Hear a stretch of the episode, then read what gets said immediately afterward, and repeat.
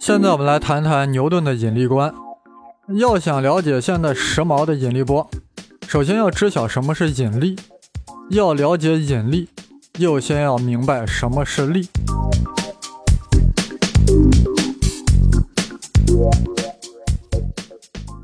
亚里士多德认为，运动的原因是力，就是力啊，让物体开始运动的，而且还决定了物体运动的速度。听着蛮有道理啊！你看那板车。你不用力拉它，它会走吗？要想走得快，岂不要使更大的力？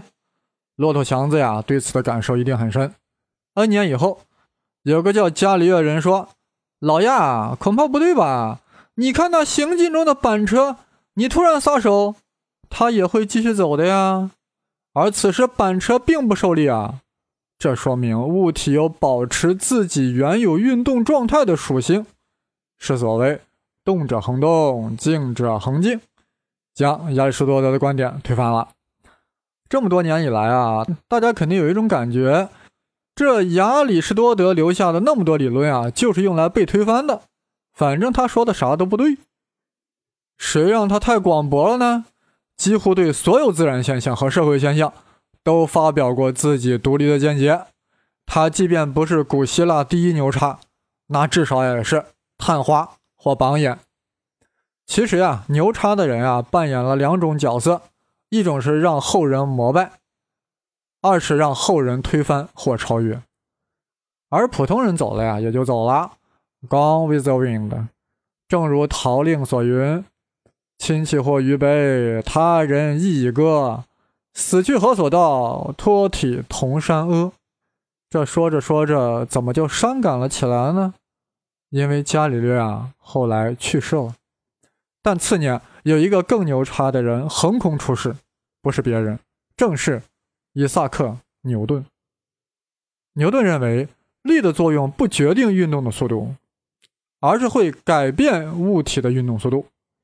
为了描绘速度的变化，牛顿首次引进了加速度的概念。牛顿第二定理是这样说的。对物体的作用力正比于该物体的加速度。大家都知道，正比关系总要有个比例系数，这个系数就是质量。所以牛二律的数学形式就是 F 等于 ma，F 是力，m 是质量，a 是加速度。不知各位在中学时老师是怎么讲质量的？反正我上中学那会儿啊，课本上就是这样定：物体所含物质的多少。当时我就懵了呀，这语言看似简单，其实无法理解啊。比如质量是三十克，啥叫含了三十克的物质？乘一下，那和重量又有什么本质区别呢？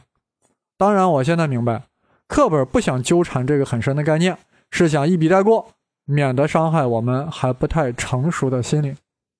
但我们现在要了解牛顿的精神，明白什么是引力，就不得不打开天窗说亮话。把质量的概念交代清楚。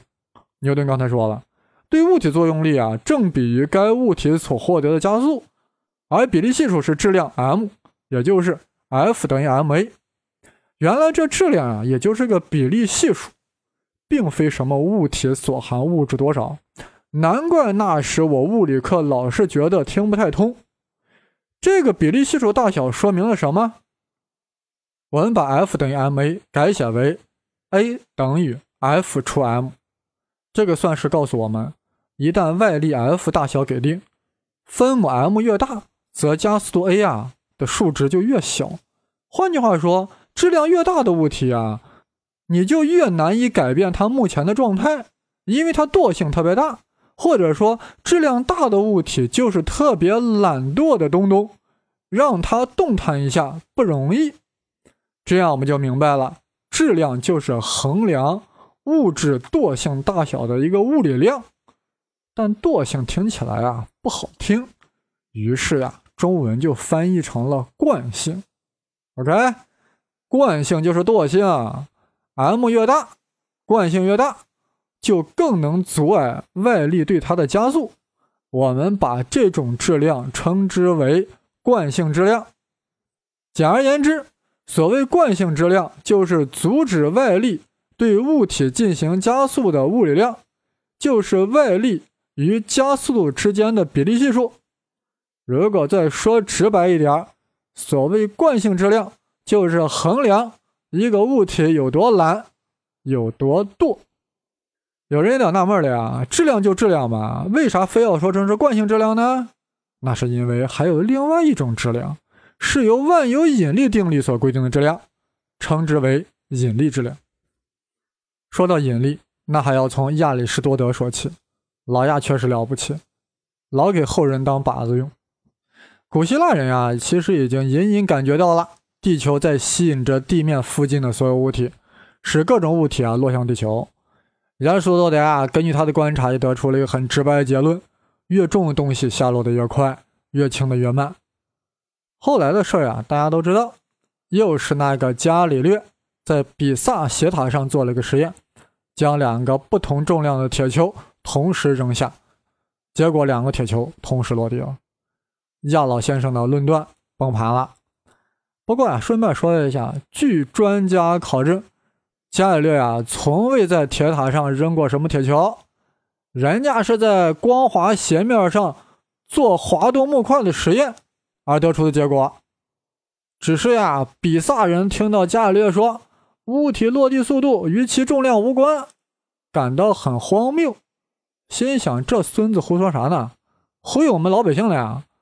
于是，为了证明伽利略是错的，这些反对者在比萨斜塔上扔东西。结果呢？结果两个不同重量的东西果然没有同时落地啊！为啥？因为有空气阻力的因素呀。如果一个重量太小，但体积又偏大一点，它受的阻力就会过大呀，当然会落得慢一些啊。比如说，你同时扔个砖头和羽毛。当然不会同时落地。至于这伙反对者当时到底扔的啥，胡先生没有查出来，但肯定不是很重的铁球。万一把围观者砸死咋办？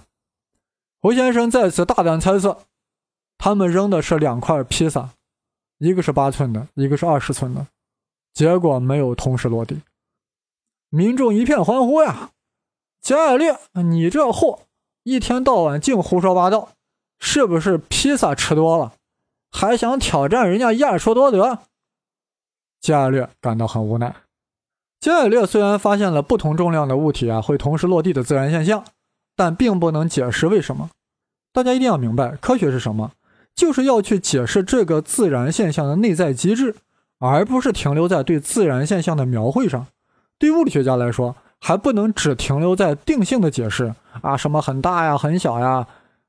要去定量的去解读多大多小，这样数学对于自然科学的研究啊就很重要了。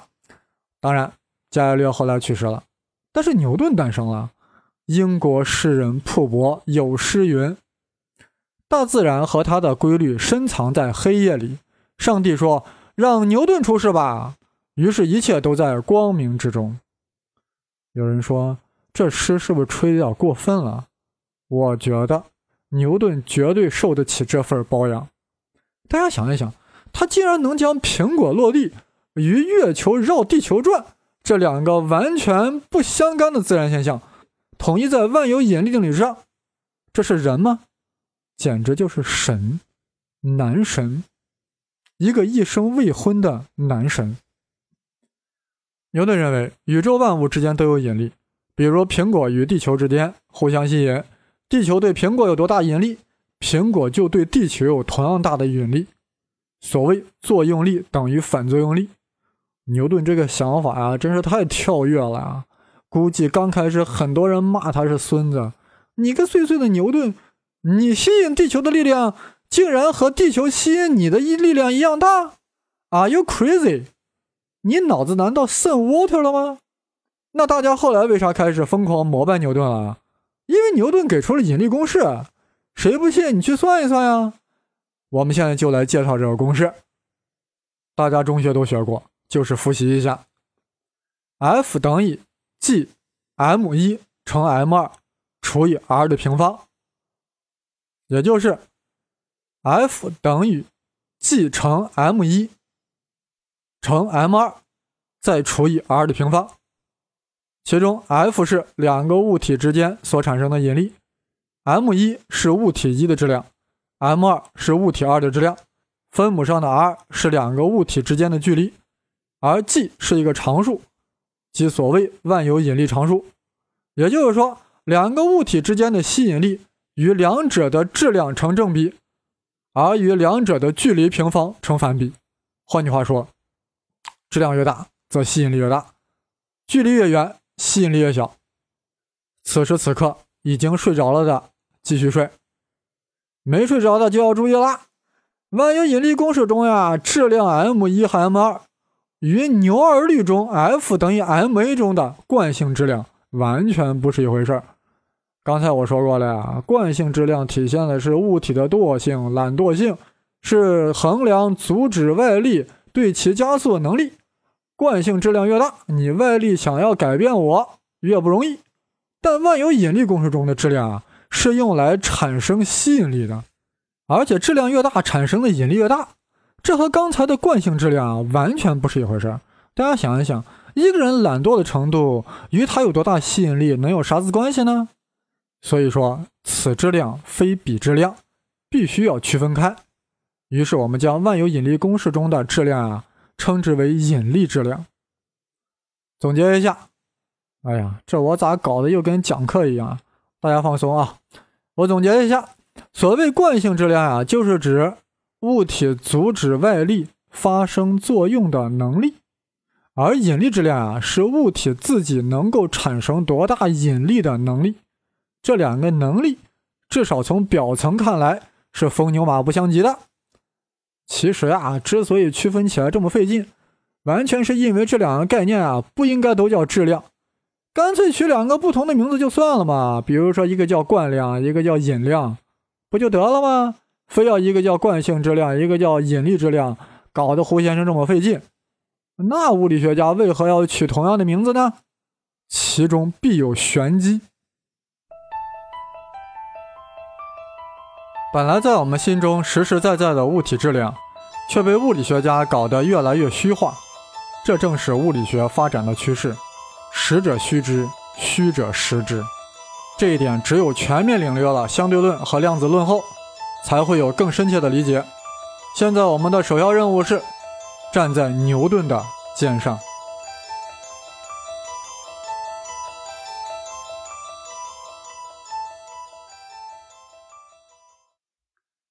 我们现在用牛顿的公式来定量的解释伽利略的发现：为什么两个不同质量的铁球会同时落地？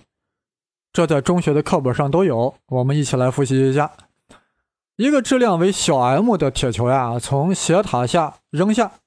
会受到地球的引力，其大小就是 F 等于 g 乘以小 m，再乘以大 M，然后除以距离 r 的平方。大 M 是谁？大 M 就是地球呀，就是地球的质量。再考虑地球对小 m 的引力，会给它带来多大加速度呢？根据牛二律得出，F 等于小 m 乘以加速度 a。至此，我们得到两个算式。大家在脑海中浮现一下，一个是 F 等于 g m 大 M 再除以 r 平方，另一个是 F 等于小 m 乘以 a。小球 m 受到的外力啊，就是地球对它的万有引力，所以两个算式左侧的 F 呀是一个东西，这样两者的右侧就可以相等了，对吧？算式是。估计有人发错了呀，其实我也发怵，大家也看不见一个小黑板，就听我在这里念各种符号，我们都相互容忍一下。或许有人会说，咱能不能不提数学公式啊？胡先生正色答曰：“完全抛开数学讲物理，那就是耍流氓。若哪位觉得听不清我讲的公式，咱们可以通过微博来交流嘛。”我的新浪微博是东方胡先生，当然是带竹字头的生。话说两个算式的左侧都是一样的 F，所以算式右侧就可以对接起来了。这对接起来算式是小 m 乘 a 等于 g 乘小 m 再乘大 M，然后除以 r 的平方。两侧都有小 m，于是就消掉了呀。于是加速度 a 就等于 g 乘大 M。除以距离 r 的平方，这意味着啥？意味着铁球小 m 所获得的加速度与它的自己的质量无关啊，因为算出的加速度公式中不再有小 m 这一项了。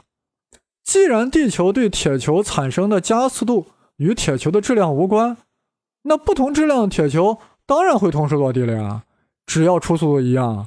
于是乎，牛顿用他自己的两大定律，完美的解释了伽略发现的现象。以上我所讲的呀，是对中学课本内容的重复，反正我上中学那会儿啊就是这样讲的。但是，但是。刚才的推导过程中，其实有一个严重的问题，不晓得大家听出来没有？就是两侧都有小 m，于是就消掉了，这这是有大问题的。刚才我们说过了呀，F 等于 ma 中的小 m，那是惯性质量，而 F 等于 gmm 除以 r 平方中的小 m 是引力质量，根本就不是一回事你凭啥能消掉呢？牛顿说，肯定可以消掉。因为只有消掉了，才能解释不同质量的物体为何会同时落地。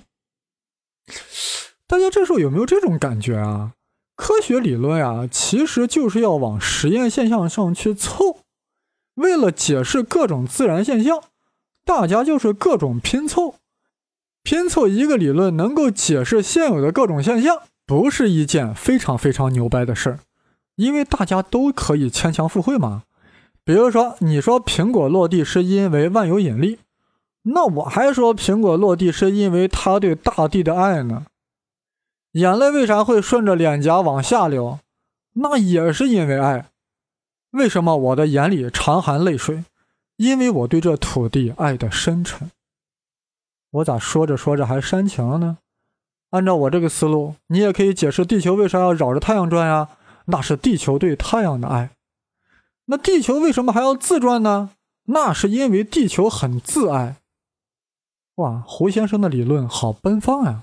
说这些啊，不是纯粹开玩笑，就是想告诉大家，拼凑一个理论解释现有的自然现象，不是一件非常非常非常牛掰的事儿。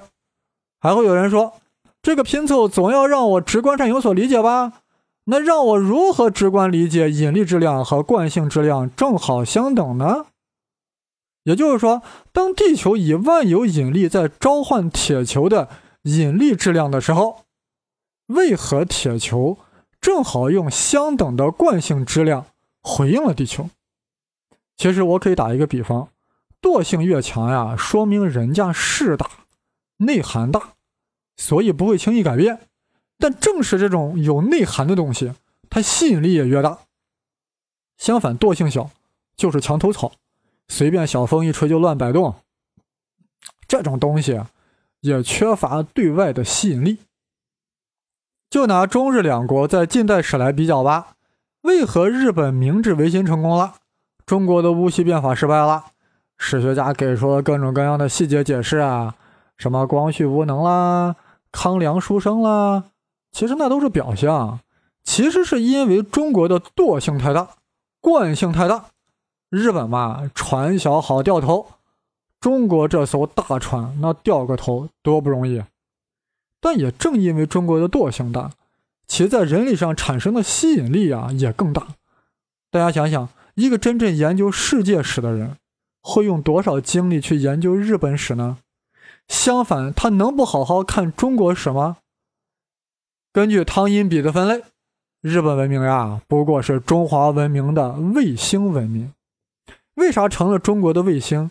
因为我们惰性大、惯性大，所以产生的引力就特别大，所以这喷成了 China 的卫星，绕着 China 转。大家注意啊，我刚才是在打比方。严格来说呀，打比方呀，只是一种讲解的方式，是让大家从感觉上呀能理解某个抽象的道理，并不能起到论证的作用。真正解决惯性质量和引力质量为何相等的呀？是另外一位大神。而牛顿虽然发现了万有引力，但并没有告诉我们引力本身是什么，是如何产生的，而且他自己也坦诚呀，对此不知晓。只有到了那个另一个大神，人类对引力的本质才有了全新的认识。原来引力就不是一种力，哇，听着好玄乎呀！这当然我们下期重点要讲啊，在此就打住了。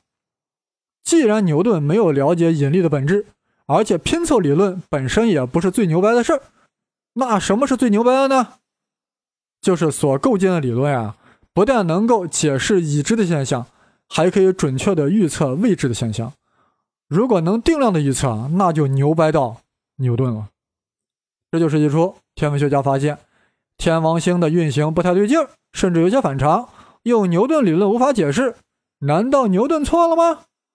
有两个年轻人，勒维耶和亚当斯，坚信牛顿没错。那天王星为何反常呢？一定是有一个未发现的大星体啊，干扰了天王星的轨道。于是他俩分别根据牛顿理论进行推算，算出了这个未知星体的轨道。也就是说，用牛顿理论定量的预言了一个星体的存在。天文台按照他俩的计算数据，果然在预测位置发现了一颗星体，就是海王星。那一刻，无论你是否认同牛顿的人品，是否认同他的思想，你都不得不服牛顿，太牛顿了。这就是为什么牛顿成为了人们膜拜对象，确实很神，大神啊！但是，牛顿并不是每一次都这么神。天文学家发现呀，水星的轨道也有异常，具体来说就是水星进动。这里我还是要解释一下。哎呀，这个水星进动呀，在科学史上很重要，很重要。最后成了牛顿和爱因斯坦对决之处。先讲讲啥叫进动。大家都知道，八大行星呀都是沿着椭圆轨道绕着太阳在转动，但严格说来并非如此。因为行星呀在绕太阳转的时候呀，这个椭圆轨道的长轴也略有转动。为啥？因为行星不但受到太阳的吸引力。同时还受到其他行星对它的引力，也就是说呀，本来人家水星啊绕着太阳做着完美的椭圆运动，但什么木星、金星、地球之流也用质量诱惑人家，搞得水星心猿意马的，但也摆脱不了太阳。于是乎，椭圆轨道不断发生偏离，形成了所谓进动的天文现象。说到这里啊，马上有人反应过来了。那我们地球是不是也会有进动呢？那当然啦，只不过进动程度非常非常小，而水星呀相对大，所以就被天文学家刻意关注了。既然水星进动是其他行星引力造成的，那那就一切都符合牛顿理论呀，那还有什么异常可言呢？没有进动反而是异常的呀。是的，进动是必须的，但是水星进动的程度呀。超过了牛顿理论的推算值，这不就异常了吗？难道牛顿错了吗？咋可能呢？于是预言海王星的那个勒维耶啊，又故伎重演，说水星附近肯定有一个没发现的小行星，影响了水星的轨道，而且勒维耶又如法炮制的算出了这个小行星轨道，让天文台去寻找观测，结果结果啥都没找着。这回牛顿啊是真的错了。牛顿不是神，他是一个伟人，一个巨人，他也会犯错。用爱因斯坦的话说，他已经做到了那个时代最棒的程度了。如果有人问我人类上最伟大的人是谁，我胡先生第一个会想到的就是伊萨克·牛顿。水星进动的真正解决，还要等到广义相对论的横空出世。在广相中，时空不但是互相影响的，而且整个时空还是弯曲的。在这里已经没有了引力，只有弯曲的时空。地球为何绕着太阳转？不是因为爱，也不是因为万有引力，而是因为时空本来就是弯曲的。你不这样绕着走就不行，而且这样走对地球来说也是最省劲儿的。大家有没有感觉到一个大神又诞生了？他就是阿尔伯特·爱因斯坦。他在广相中引入的弯曲时空。震动了人类的智慧，挑逗了人类的智商。而这个弯曲的时空并非静态，一旦宇宙中有风吹草动、星入黑洞，这个时空弯曲的程度就会发生变动。此变化犹如涟漪，好似清波，一波一波的向四周扩散。它就是传说中的引力波。下一期节目，我们就叫真正认识引力波。大家不要太着急。毕竟硬菜需要慢慢炖。